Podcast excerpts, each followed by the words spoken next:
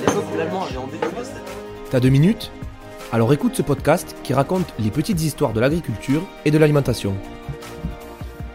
Saviez-vous que le soja est utilisé pour la fabrication de vernis, de peinture ou encore d'encre d'imprimerie? Il est originaire d'Asie et a des vertus médicinales, notamment sur la santé cardiovasculaire, Lisa. Le soja est une légumineuse originaire d'Asie très nourrissante. Ce qui se mange dans le soja, ce sont les graines. Elles contiennent 20% d'huile et 40% de protéines de bonne qualité.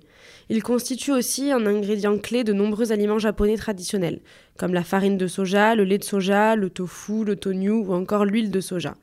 Des produits qu'on connaît aussi sous le nom de soy food, une tendance qui est de plus en plus présente en France. La présence de soja dans les campagnes françaises est relativement récente. La plante n'est cultivée sur notre territoire que depuis les années 1980. La production mondiale de soja est dominée par trois pays qui produisent ensemble près de 80% du soja mondial. Les États-Unis, le Brésil et l'Argentine. En Occident, les volailles et les porcs sont très friands des tourteaux de soja, c'est-à-dire des résidus de la graine une fois l'huile extraite, qui leur apportent les protéines sous forme concentrée. L'huile de soja est aussi utilisée par l'industrie agroalimentaire, dans les chocolats, les margarines, les pâtisseries, etc., pour son pouvoir émulsifiant.